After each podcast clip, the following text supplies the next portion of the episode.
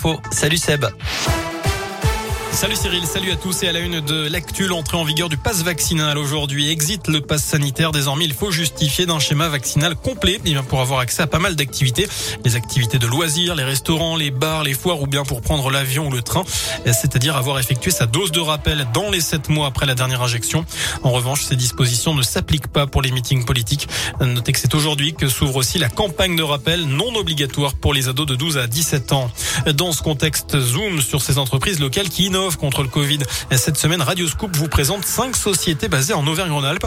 Leur particularité, la crise sanitaire leur a donné de bonnes idées.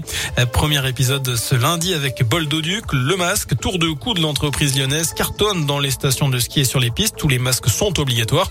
Ce tour de cou en textile est donc deux en un. Il permet de se protéger à la fois du froid et du virus. Mais le directeur général de Boldoduc, Grégory Poiset, le reconnaît. Il n'a pas été simple de faire face à ce succès. Alors la demande a été très forte l'année dernière déjà, et puis euh, cette année les commandes euh, ont démarré assez lentement, et puis suite aux annonces gouvernementales début novembre, on a commencé à avoir énormément de commandes, euh, et ça s'est amplifié sur le mois de décembre, et donc ça a été assez compliqué chez nous pour mettre en place la production, puisqu'il a fallu qu'on embauche des personnes, on a embauché une, une, quinzaine de personnes en CDD pour augmenter les capacités de production.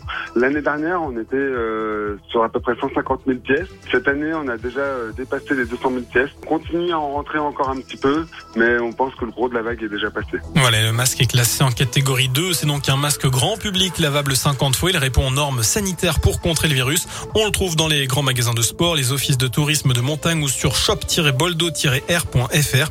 Le coût, c'est 23 euros. Des individus surarmés qui tirent à la Kalachnikov en pleine rue. L'attaque ratée d'un fourgon blindé débarque aujourd'hui devant les assises du Rhône. Les faits remontent à septembre 2017 à Saint-Chamond. Les malfaiteurs avaient fait chou blanc.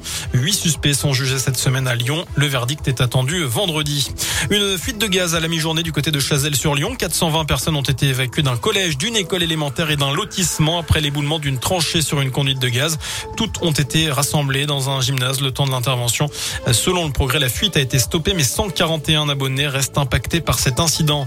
On passe au sport. Un mot de l'euro de handball. Victoire impérative pour l'équipe de France contre le Monténégro ce soir après la défaite samedi face à l'Islande. C'est à 20h30. En fin du foot, un chiffre à retenir. 8. Le nombre de points de retard de la SS sur le premier non relégable en Ligue 1. En cause évidemment la nouvelle défaite dans le derby vendredi soir. Septième revers d'affilée pour les Verts. Réaction attendue dès mercredi avec un déplacement très important à Angers.